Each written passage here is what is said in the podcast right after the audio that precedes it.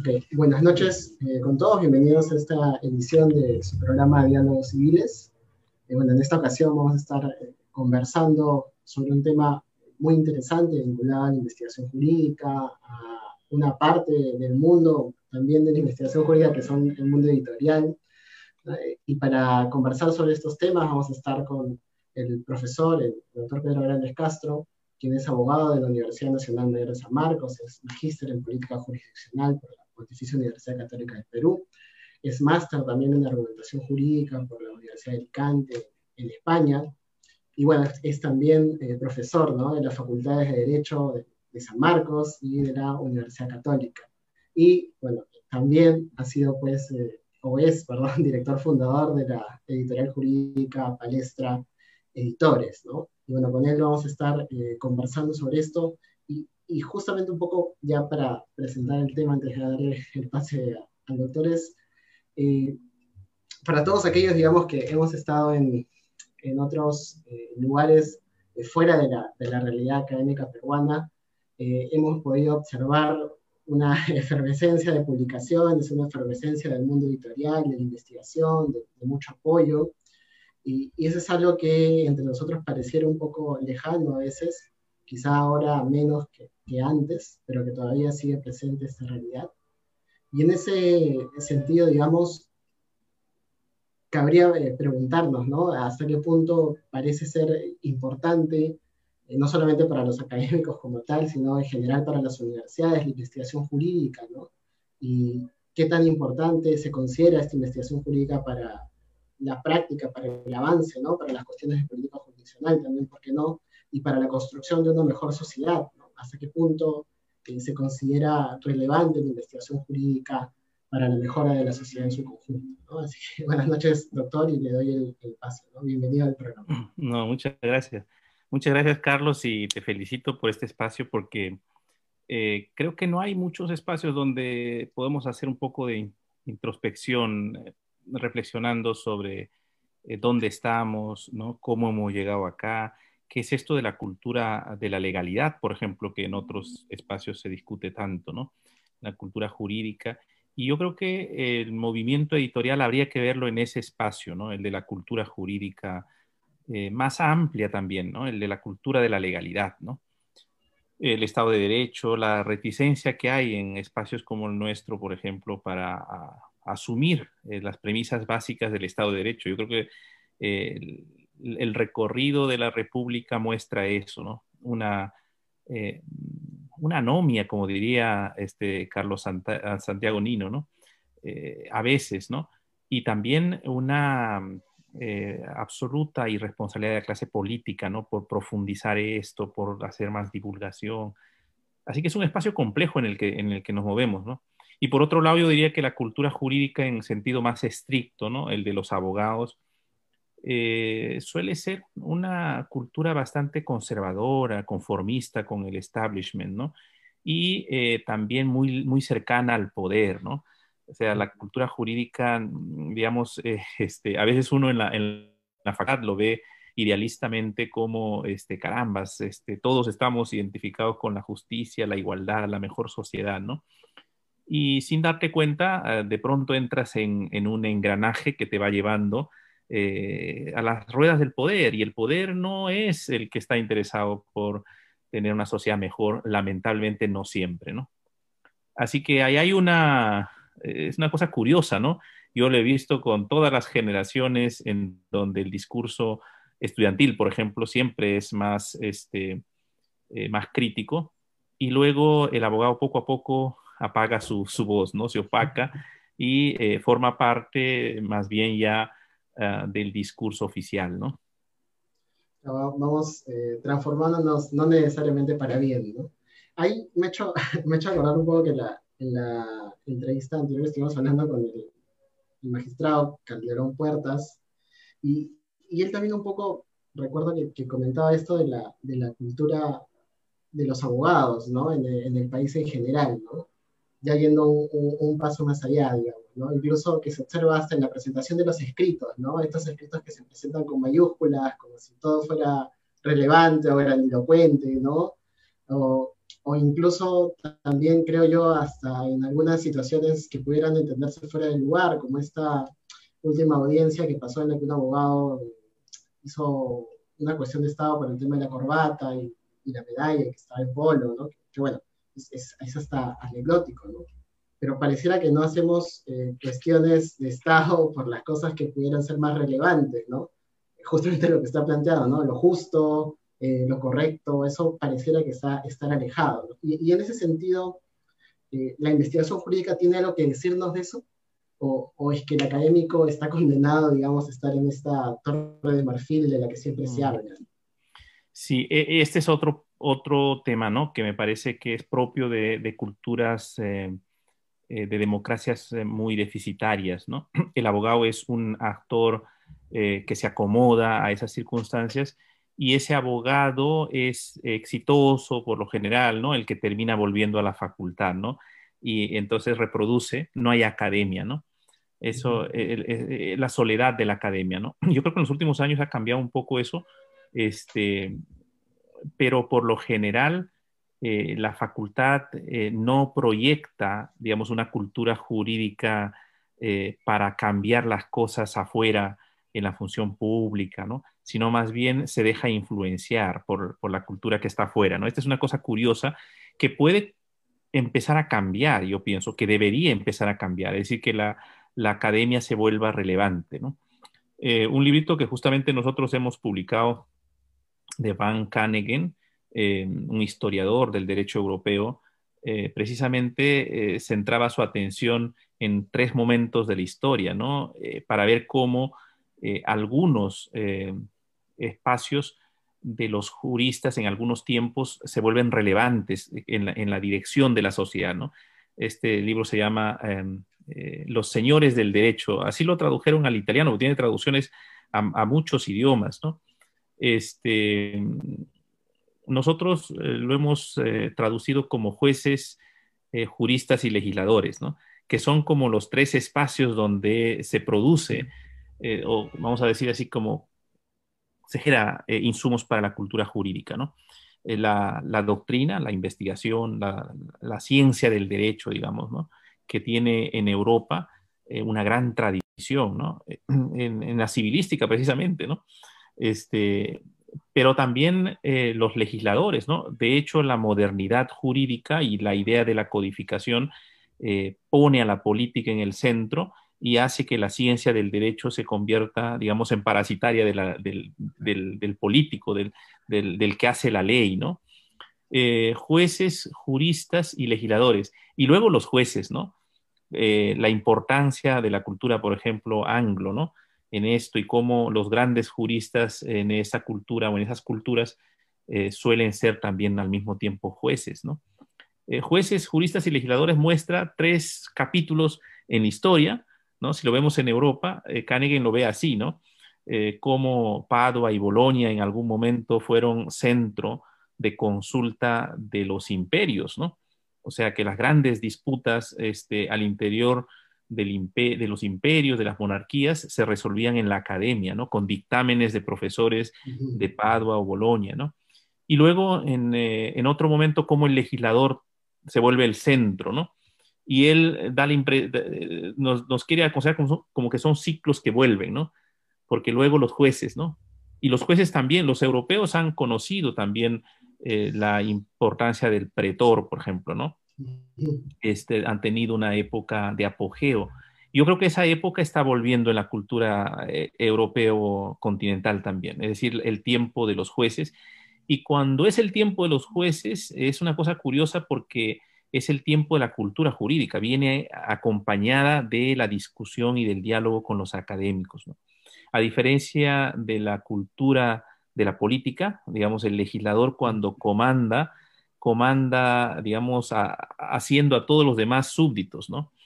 En cambio, la cultura judicial es una cultura más dialógica y empieza a hacerle también un poquito de espacio a la academia.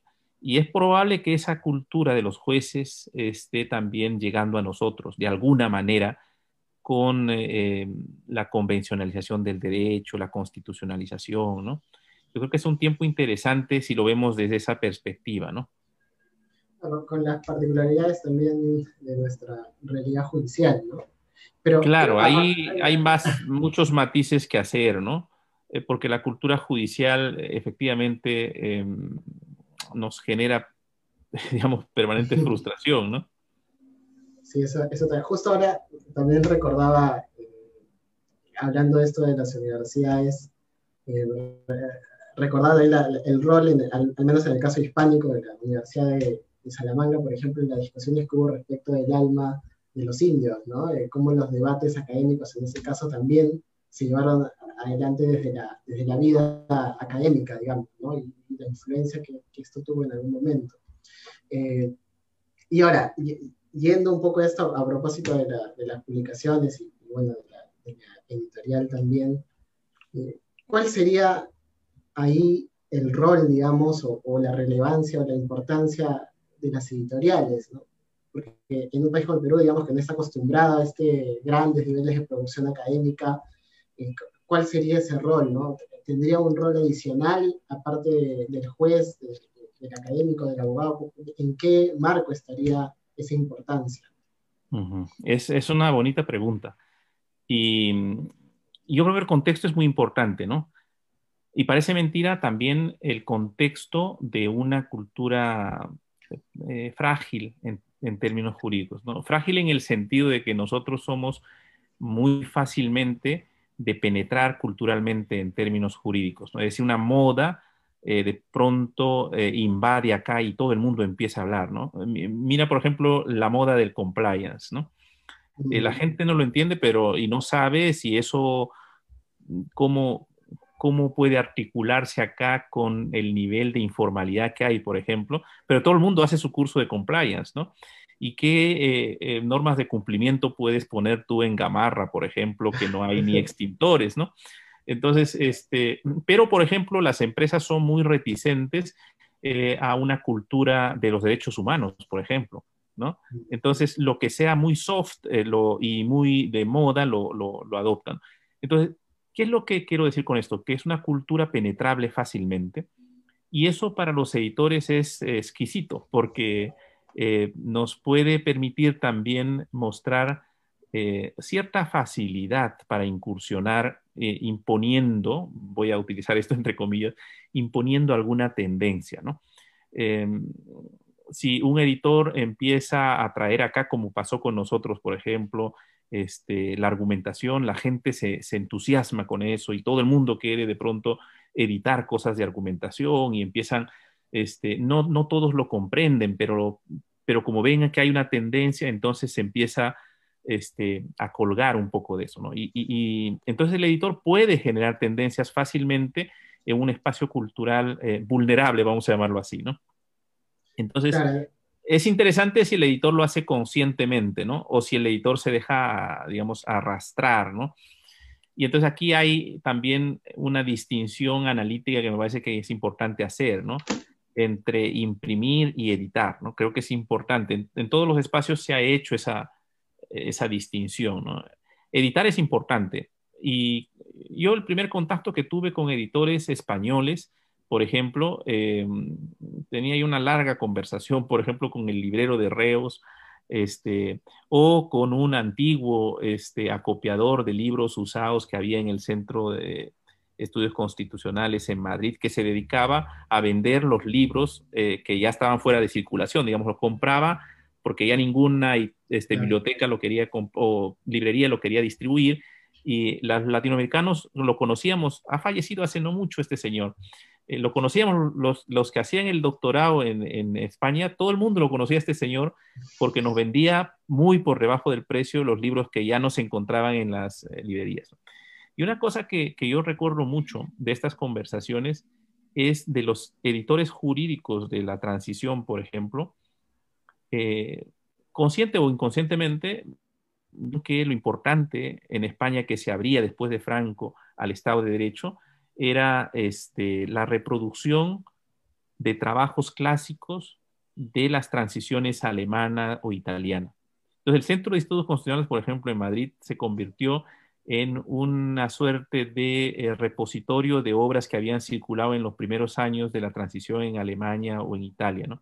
a mí eso me, me, me, impactó y, vi que podría tener un sentido reproducir algunos trabajos relevantes de esos espacios que, habían pasado la transición.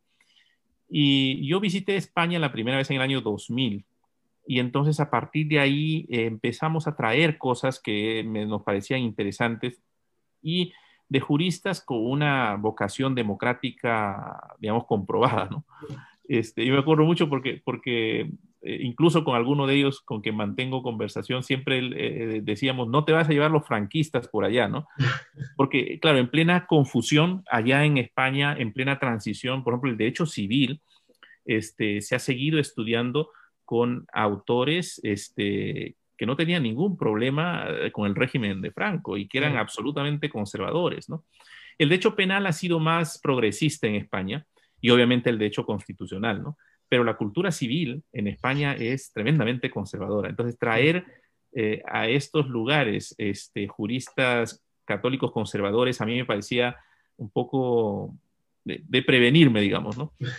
Y en eso éramos conscientes, entonces, en crear una, a través de nuestros eh, proyectos editoriales, una cultura jurídica democrática, ¿no? En, en, eso sí estábamos absolutamente claros y es un poco lo que hemos hecho, creo, en estos años, ¿no?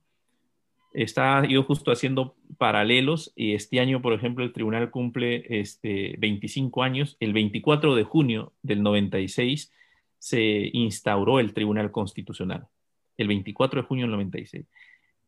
Obviamente nosotros no éramos conscientes en ese momento, pero nosotros nos constituimos como editorial eh, siendo estudiantes en la Facultad de Derecho de San Marcos precisamente el 4 de noviembre del 96. De manera que nuestros 25 mm. años eh, coincide con los 25 años del Tribunal Constitucional. Eh, a diferencia que a, a, Palestra, digamos, no le ha caído un golpe este, como fue esos años de suspensión de tres magistrados, ¿no? Este, nosotros hemos seguido, entonces podemos decir que tenemos un poquito más de continuidad que el Tribunal Constitucional. bueno, la, editorial ha, acompañado entonces el desarrollo y, ha, marcado tendencias, ¿no? Y ahí un poco se, parecería eh, a, la, prensa jurídica, o, o, cuál sería la diferencia, porque ahora también bueno, no solo a propósito de la pandemia, sino ya desde mucho antes, ha habido una, un gran flujo, digamos, de periodismo jurídico, ¿no? Eh, en algunos casos, eh, creo yo, ya cayendo un poco en lo pop, ¿no? no necesariamente en publicaciones, en mantener publicaciones serias. No solamente hablo de las publicaciones regulares de Internet, sino también de, de algunas revistas regulares, ¿no? Que, por mantener esta regularidad a veces pierden un poco de, los filtros. ¿no? Hay un poco, ¿cómo ve usted ese panorama también en el mundo ya completamente editorial? ¿no? Sí, sí, sí, sí, sí, más o menos entiendo a lo que te refieres, ¿no? Eh, en todos los tiempos ha habido esto, ¿ah? o sea, de, de, editores un poco... Eh, recuerda además, yo me acuerdo mucho el caso de un eh, exactamente un impresor, ¿no? Porque era exactamente esto y él era consciente de esto, ¿no? Entonces, un señor que eh, vendía papel, o sea, era el proveedor de papel a, las imprentas al comienzo, ¿no? Pero algo pasó, el dólar subió, eh, este, y, entonces eh, el negocio de vender el papel no le generaba los ingresos. De pronto dijo, ¿y cómo es que hacen ustedes esta cosa, no? Entonces empezó a sacar y a, invertir y a pagar a los autores, ¿no? Porque los autores en el Perú, este, modestamente hacían su trabajo y sabían que el mundo de, la, de, producir, digamos, no les generaba un, ingreso, ¿no? Pero de pronto alguien los empezó a pagar como, como ganadero, como se dice, ¿no? O sea, así en, en constante y en sonante y era un señor que efectivamente este, vendía papel y que luego se le ocurrió que podía ser más rentable vender el papel con tinta, ¿no? Y, entonces vino una tendencia de los primeros años 2000 más o menos, en donde había una cantidad impresionante de libros que consistían en, en, jurisprudencia con alguna notita de introducción. ¿no? Y esto fue auspiciado además por un sistema mm, absolutamente formal de, acreditaciones, por ejemplo, en el mundo judicial. Los jueces, todo el mundo quería ser autor, ¿no? Y entonces se hacían unos enormes libros de jurisprudencia civil o de, algún título pomposo, ¿no? Este, También ahí recuerdo haber visto estas, estos compilados de artículos de una o dos caras, ¿no? Y que terminaban teniendo 100, 200. Claro.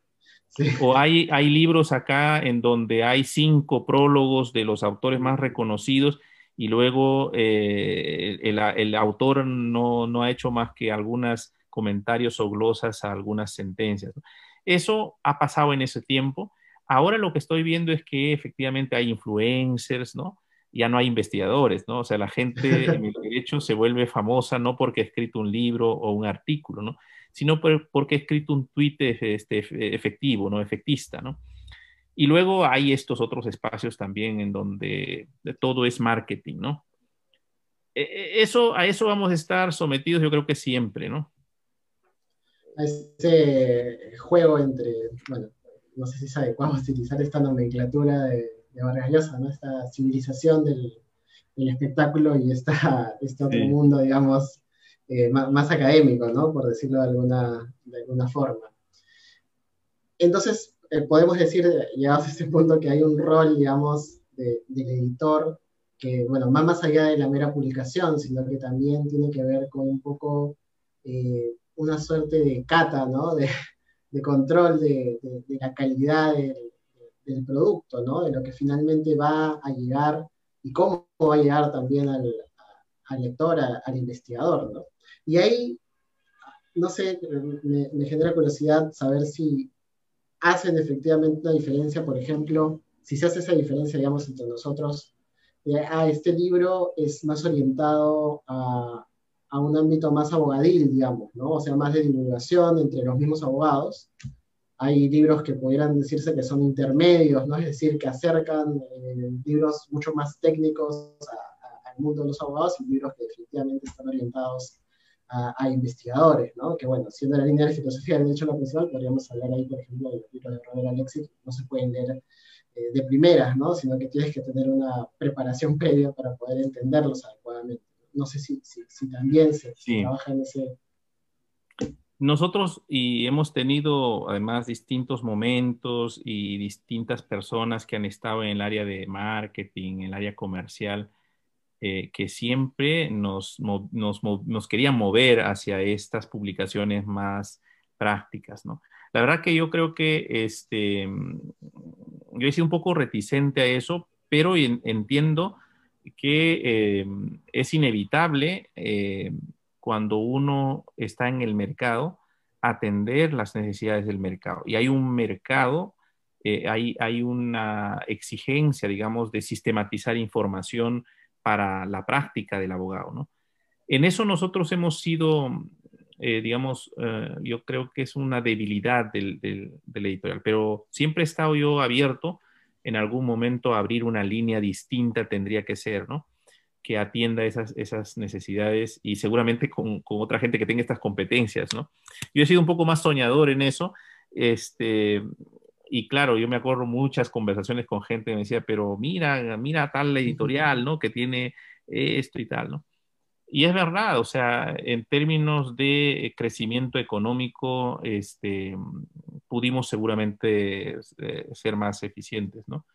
Pero estamos contentos con lo que hemos logrado. Nosotros, mm, modestamente, creo que, este, por ejemplo, ver nuestro, nuestros libros citados por, por sentencias relevantes de la Corte Suprema, o por jueces que siguen algunas, eh, algunas orientaciones de nuestros autores, eso nos motiva, ¿no? Y luego, por ejemplo, motivar a que nos imiten, ¿no? Eh, porque hemos visto más de un proyecto editorial que surge, este, la gente pensaba que era una sucursal de palestra, ¿no? Eh, este, en todo sentido, ¿no? Y entonces que nos imiten es una buena señal para nosotros, ¿no? Porque significa que estamos como abriendo yo creo que tiene que haber más editoriales, ¿no? Al comienzo suele ser así, te imitan, te, retocan, pero es parte del aprendizaje también. Luego adquieren personalidad y se vuelven eh, editoriales, este, espero yo, más, eh, con más originalidad y que empiezan a, este, a liderar proyectos. También a nosotros nos ha ido así, o sea, nosotros también imitando lo que eh, han hecho buenos editores hemos empezado, ¿no? Así que no es mala en principio totalmente la imitación.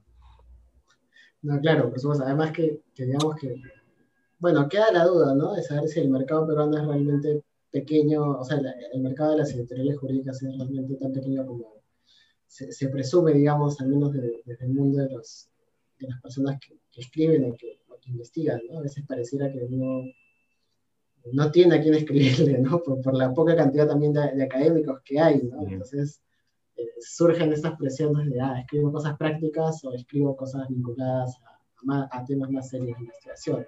Y bueno, eh, ¿cuál sería un poco entonces eh, el balance de esta aventura? ¿no? O sea, yo, planteaba, le, había dicho antes en la entrevista que, que, igual me parecía que poner una editorial en el Perú era algo hasta medio quijotesco, ¿no? O sea, una editorial, digamos, que busque tener una, una, o generar una reflexión verdadera eh, podría ser muy complicado, ¿no?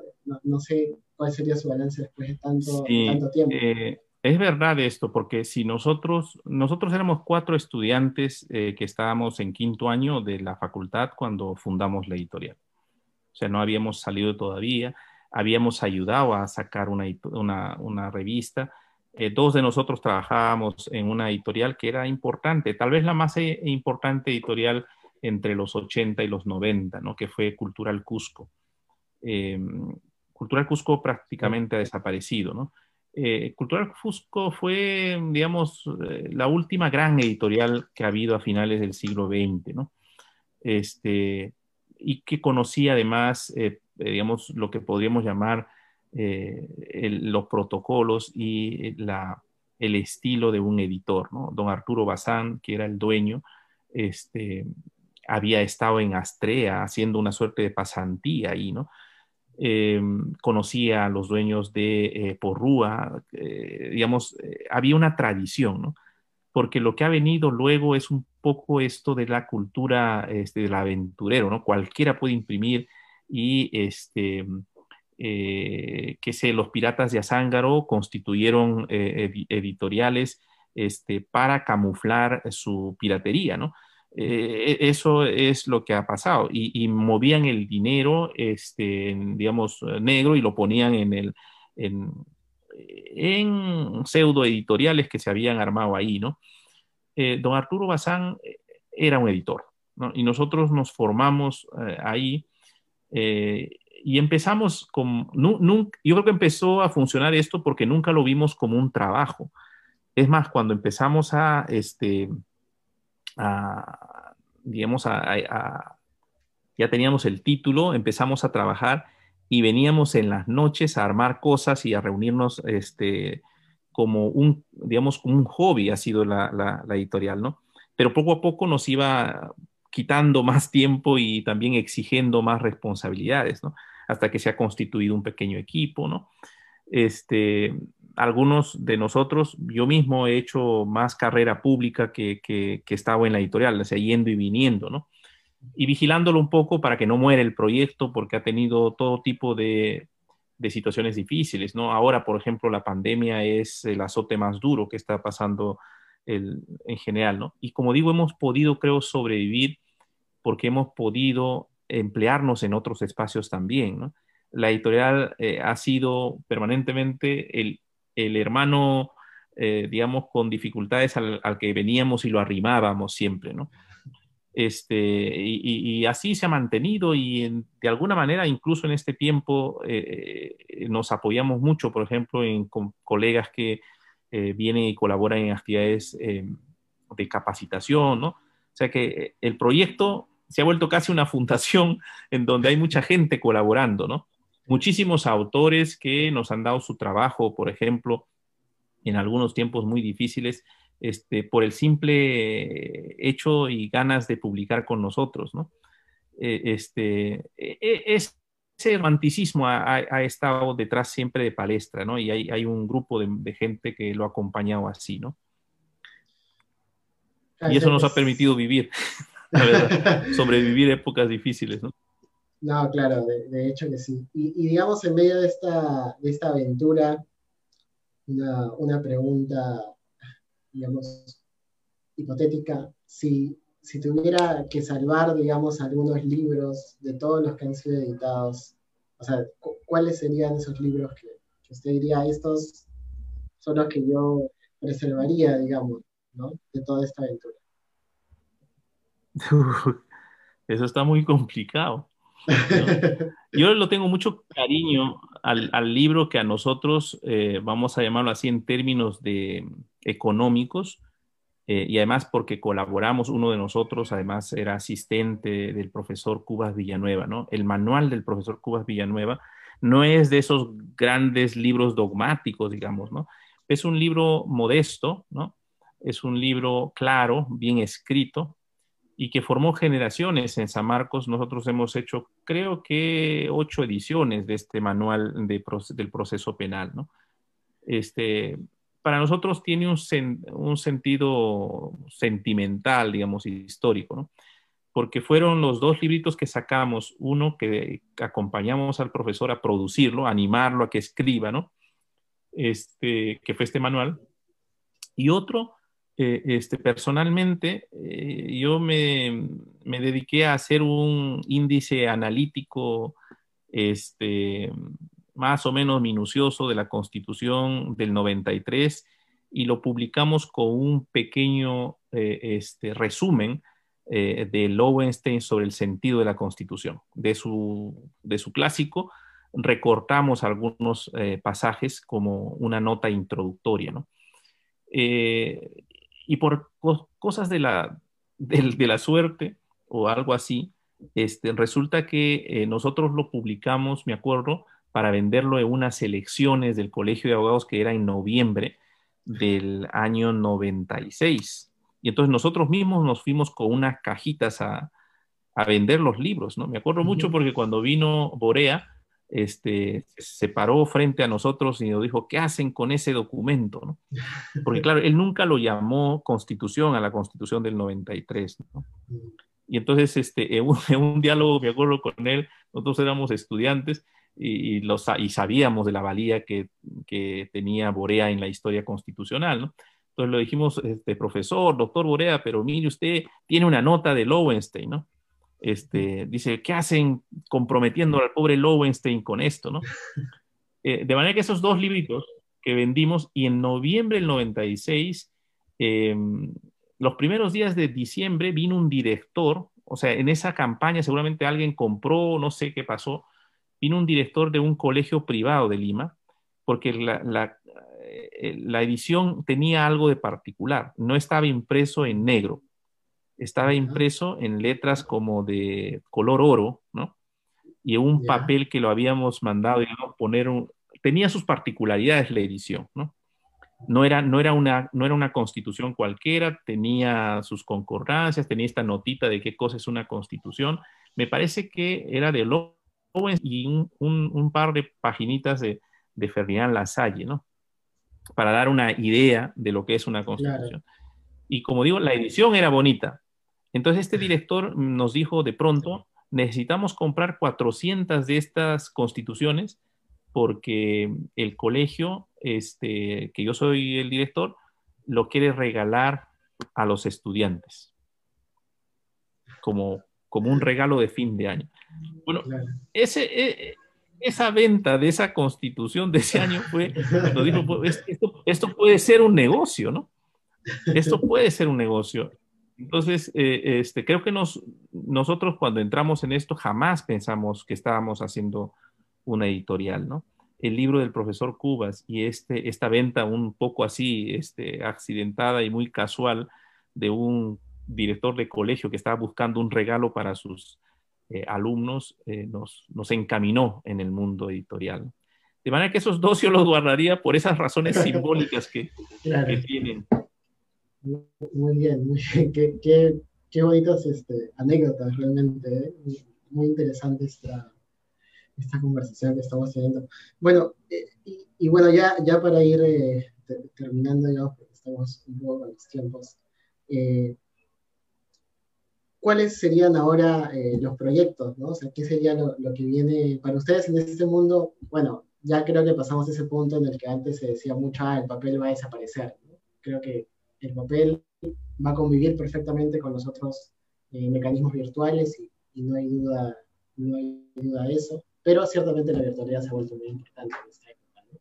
¿Qué, ¿Qué, sería lo que viene para ustedes? Si, si por ahí hay alguna novedad vinculada quizá al mundo del derecho privado. Bueno, eh, yo, digamos, editorialmente o como editor, eh, el año pasado me embarqué una cosa que me está generando satisfacciones este, profesionales, ¿no? Eh, porque convoqué a algunos amigos para hacer una pequeña biblioteca de homenaje eh, por el Bicentenario de la República. ¿no? Entonces yo quería que nuestros hijos, nietos, bisnietos, cuando se pregunten, eh, bueno, ¿y qué, qué, se publicó? ¿no? A mí una cosa que me ha impactado cuando, como editor, cuando descubrí los 100 volúmenes que se hicieron por el sesquicentenario, mm. este, sobre las fuentes de la historia de la República, ¿no? Eso, eso fue un proyecto editorial que yo creo que no hemos eh, sido capaces de armar en toda la crisis que hemos tenido estos tiempos. No, no con esa envergadura, pero una cosa bastante modesta y además en el ámbito del derecho. Este, en Palestra estamos, eh, hemos armado una biblioteca, se llama eh, Palestra del Bicentenario. justo el día, esta semana debe estar saliendo un libro interesante también del profesor Eguiguren en esa colección y con eso llegamos al volumen número 12.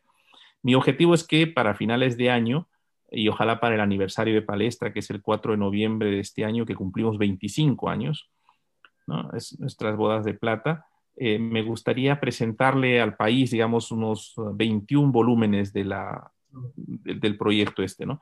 Y mi idea es que en las distintas áreas del derecho, eh, alguien con autoridad diga algo, ¿no?